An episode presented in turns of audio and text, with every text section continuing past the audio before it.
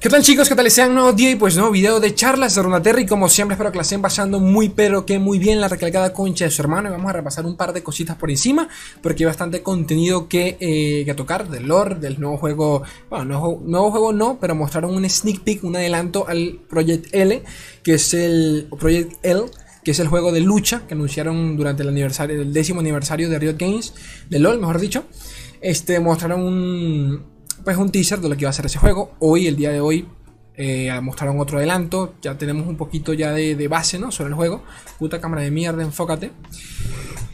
Y vamos a retocar todo eso. Temitas sobre desarrolladores del lore que comentaron allí sobre el tema de los dragones y pues, de por qué hicieron los cambios que hicieron con los dragones. Creo que, creo que solamente eso. Por ahora. Pero antes de comenzar, comentarles chicos de que hay sorteo en este video. Exactamente, hay sorteo. Ya estoy por, por acabar con todo el tema de los sorteos en mis redes sociales. Eh, un par de días más y anuncio los ganadores, así que atentos todos a las distintas redes, especialmente a YouTube, pero va a haber un sorteo en este mismo video. Eh, un, sorteo, obviamente, de un tablero de Jinx, de, un cadena, iba a decir, de Jinx eh, para lore. Es la cómo participo, simple, déjame tu nombre de invocador, Riot, ID y región a la que perteneces y en cuestiones de días, pónganle que 48 horas anuncio a los ganadores, ¿ok? Así que tienen todavía chance de participar. Déjenme acá en los comentarios lo que, lo que les acabo de pedir.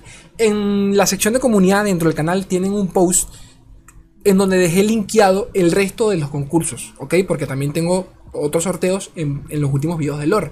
Así que pueden también pasarse por los últimos videos y entran allí. De paso, como siempre lo digo, agradecimiento total a los chicos de los miembros del canal, que pueden, recuerden que pueden ser miembros exclusivos del canal Charlas Ronaterra. Sencillamente, este, aquí abajo a la derecha tienen un botón que dice unirse, allí tienen el, número de tier y pues los beneficios que otorga cada tier. Tienen insignias exclusivas, emojis, bla bla bla, y de paso sorteo, como lo pueden ver aquí, acá a la izquierda, exclusivo también para los miembros, ¿ok?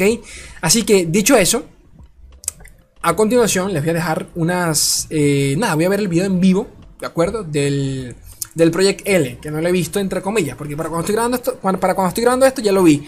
Pero bueno, para cuando grabé eso, lo que van a ver a continuación, pues no lo había visto, así que obviamente se los voy a dejar allí. Vamos a repasar un par de, artículos en cuestión y comentarles, chicos, desde ya que ya tengo un grupo de Facebook abierto para el Project L. Lo tienen en la descripción y en el primer comentario de este video, para que se vayan uniendo desde ya.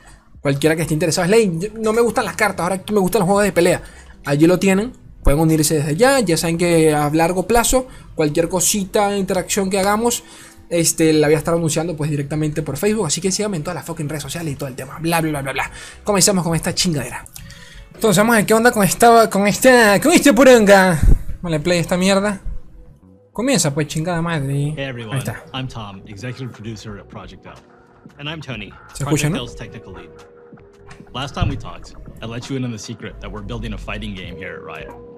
We showed you a brief glimpse of gameplay. Este fue el primer gameplay que mostraron. Hace ya un dos años, año y medio. We've made some great progress, and while the game is still too far out to commit to a release date, it's been a bit since you heard from us. Falta mucho para el juego y que muchas cosas cambiaron en el. From the beginning, we knew that we wanted to make son hermanos, ¿no? set in the universe of Runeterra, but the 2D fighting space is pretty broad. Even from that starting point, there are a ton of different directions we could take the game. After lots of exploration, we're excited to say that we've landed on a direction that we're pretty pumped about. Okay. In this quick update, we'll walk you through our high-level approach when it comes to core gameplay, character design, and netcode. But first, allow me to reintroduce Project L. Bueno, consiguieron el camino adecuado, ¿no? ¡LOL!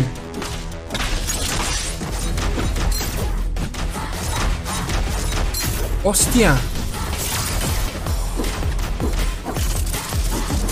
LOL, Darius. Ok.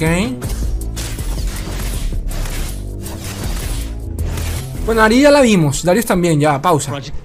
A ver, primero ya, ya, hay que hablar un poquito porque si no, que ciencia. Sinceramente, no he visto nada. Bueno, ya les comenté que este video lo estoy viendo. Me lo pasaron hace poquito y recién lo estoy viendo. No me gusta. Debo decir, el, el, el acabado, entre comillas, medio cartoon que le quisieron dar. Pero voy a seguir viéndolo por, porque después quedo como un huevón. Tiene un aire a Street Fighter. Bastante.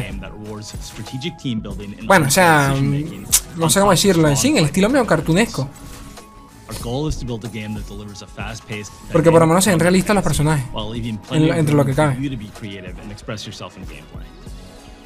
Like a lot of you out there, we're inspired by the insane outplays, hard reads, and 200 IQ plays behind some of the most iconic moments in fighting game history. The dream for us is to Los combos. a game that allows Los you combos. to create new iconic moments. Como infinitos. Now let's talk about controls. I know that a lot of you have strong opinions about mechanical difficulty in fighting games. For Project L, we're embracing the easy to learn, hard to master mentality.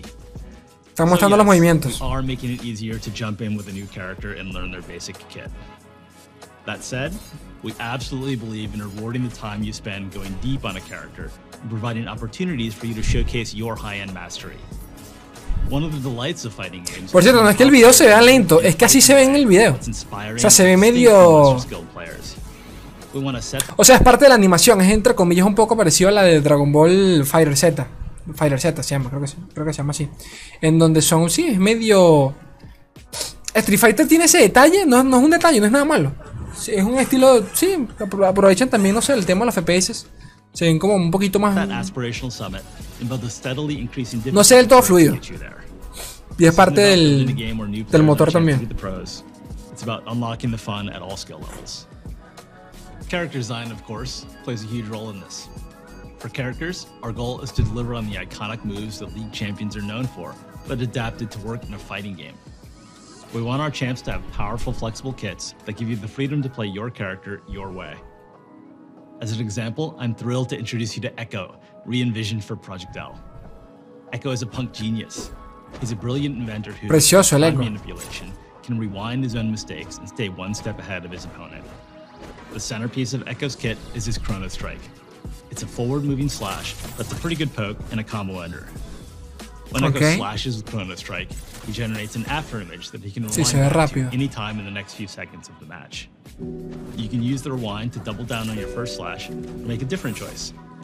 Claro, vas dejando una marca atrás y puedes volver a ella cuando quieras. Claro, tal cual como lo hacen LOL. Me gusta. O sea, tiene sentido que sea así. Recover for assist attacks made by his teammates. And in the right hand, Rewind can also be a strong combo extender. And then there's Time Winder, Echo's Time Grenade. Time Winder works great for basic zoning and combos. The real payoff comes when you're able to throw Time Winder. Yasuo, muéstrame Yasuo, pana. Charge up and explode into a time distortion field that slows Echo's opponents for the next few seconds of the match. For both of these moves, our approach is to give you a tool with a clear primary role, with lots of potential for extra utility when you use it in the right situation. Now, while gameplay is obviously super important, high quality netcode is essential for any great fighting game. So this is an area where we're investing big. Son gemelos, ¿no? Estoy loco. Es la misma sea, hijo de puta. O sea, son hermanos obviamente, ¿no? Pero... Mierda, son idénticos. For Project L, we've designed our entire networking stack to deliver the same highly responsive gameplay that Están hablando del tema de la conexión, networking. Of course, this starts by using Importante en el juego de lucha. Rollback does a great job of maintaining a consistent low input delay across a wide range of pings. We've also developed a new networking model that enhances the benefits of rollback with core technology developed by other games at Riot. We'll route network traffic between players through Riot Direct, our internal network already being used to minimize latency in League of Legends and Valorant. We're also actively managing a player's connection to their algo parecido a lo que sucede con LoL y Valorant, ¿no? Experience. If their connection is laggy or drops packets, their experience will suffer, but yours won't. And if someone rage quits in the middle of a match, our netcode will determine who should win and who should be penalized. We're taking netplay very seriously for Project O sea, que el que tenga lag tiene las de perder. Porque eso pasa muy, en muchos juegos de, de lucha en donde el temita del lag hasta... No recuerdo en qué juego pasaba, en el Street Fighter 4 creo, no recuerdo bien. En donde se podías abusar de, de, de, la reconexión para... O sea, podías como desconectarte y conectarte como para joder a tu contrincante, cositas así. O obligarlo a desconectar. We hope you enjoyed the sneak peek at Project L. Before we go, I want to remind you that our game is still in R&D. We're happy with how core combat is shaping up, but there's still a ton of work to do. Thanks so much for your patience while we take our time to make sure that we do Okay. this right. So that's all for now. Gracias, papito. Last time we spoke, Project Girl went dark afterwards, but this time we'll do our best to keep in touch when we have major news to share. Thanks a lot. Este. Yo estoy suscrito acá, no me va a suscribir. Debo decir. Debo decir que no es que no me guste. A ver, me gusta todo. Es más, no hemos visto nada para poder decir. Para poder opinar eh, con argumentos, pero a primeras. Preferí, entre comillas, el estilo visual anterior, pero entiendo que este es más refinado. Y bueno, obviamente el juego ha, pasado año y medio, dos años, lo que habrá evolucionado, pues ni te cuento. Pero no sé cómo decirlo. El anterior, el anterior era más cel shading, que es al estilo sí, pues un, un estilo artístico parecido al de Breath of the Wild, por ejemplo. Este es más cartoon, que se asemeja mucho más de repente a lo que uno puede conocer como Street Fighter. No es que me disgusta, pero visualmente el otro me parecía más lindo. Gráficamente se, se ve que es igual y que ha mejorado, pero el otro me parecía más lindo, solo eso. Tampoco soy yo muy, muy aquí. Ya se lo mostré, ¿no? Street Fighter 4 para, la, para el 3DS. Edición 3D, claro, aquí no se ve, pero bueno. Si yo hago esto, se ve como medio 3D de la puta madre. Este. ¿Qué les iba a comentar yo? Bueno, nada, ya veremos, ya veremos. Ya veremos qué onda. Ya veremos qué tal. Pero bueno, chicos, continuamos y por acá tenemos lo que vendría a ser un tweet de papito Riot Porsche, o Riot Aleco, mejor dicho. No, Porsche es el apellido que estoy diciendo, es Riot Aleco. Este Riot Aleco, todos los, bueno, Game Analysis, analista de papito Lorcito, eh, que nos viene a proporcionar un poquito de contexto sobre los últimos cambios a los dragones. A ver, ya sabemos que durante el último parche se pretendió revivir a los dragones que realmente pues no terminaron llegando a ningún lado. Hoy en día no, no están ni siquiera entre los decks, entre los 10 arquetipos más utilizados. Así que eh, te habla un poquito de Vandal City también. Ya que si ese, par ese parche realmente estuvo enfocado en los dragones. ¿cuántos, cuántos bufeos nos recibieron? Eh, y también pues correlativamente hablando, dragón. Pero tampoco del todo. Sea como fuese, ¿qué pasó con los dragones? ¿Por qué hicieron esos cambios? ¿Cómo llegaron, ¿Cómo llegaron a la conclusión de cambiar una carta que directamente lo que hacía era bufearte o robar, o robar de dragones a otorgarles algo tan OP como lo, como lo sería Overwhelm en su momento? Que todos cuando lo vimos, recuerdo, fue una cosa tipo, estos tipos se la fumaron, tan locos, ¿no? Yo creo que esa fue la, la primera impresión de todos. Overwhelm, los dragones, que son 10, 10, 20, 20, o sea, estás, estás loco. Pero bueno, este, vamos a comenzar. Come, es cortico realmente, lo estoy resumiendo. Dragon Clutch comienza por acá, papito Río Taleco, eh, mencionando que era una carta, una carta perdedora, en el sentido de que tenía menos del 50% de win rate. O sea que actualmente, o sea, para, ese momento, pues no tenía ningún uso alguno eh, viable. Hace comparación a otras cartas de diferentes regiones. Para que entiendan de que por lo menos algunas de estas sí se, sí se utilizan, ¿no? Pero bueno, este, y lo entiendo porque se supone que es una carta exclusiva del arquetipo de los dragones. Y que ni siquiera se utilicen en ese arquetipo, pues te habla un poquito de, del funcionamiento de la misma. Pero bueno, aquí comenta él de que en algún punto de, la mesa de, de, ideas, ¿no? Donde, donde hacen cambios y todo el tema, otro Rioter se le acerca y le comenta sobre el hecho de, agregarle Overwhelm a Dragon Clutch, o sea, la carta que estamos viendo. Eh, la reacción colectiva de todos fue eh, bueno, la reunión fue digital, por cierto.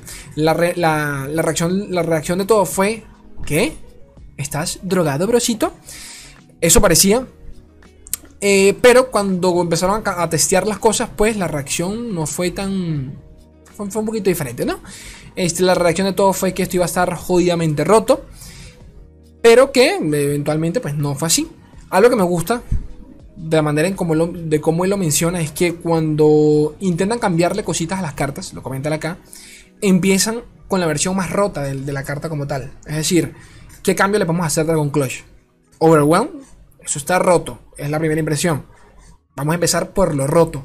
Y desde arriba podemos empezar a pulir la carta, quitarle lo que sobra y lo que realmente la hace overpower, que es básicamente lo que comenta por acá eh, Río Taleco.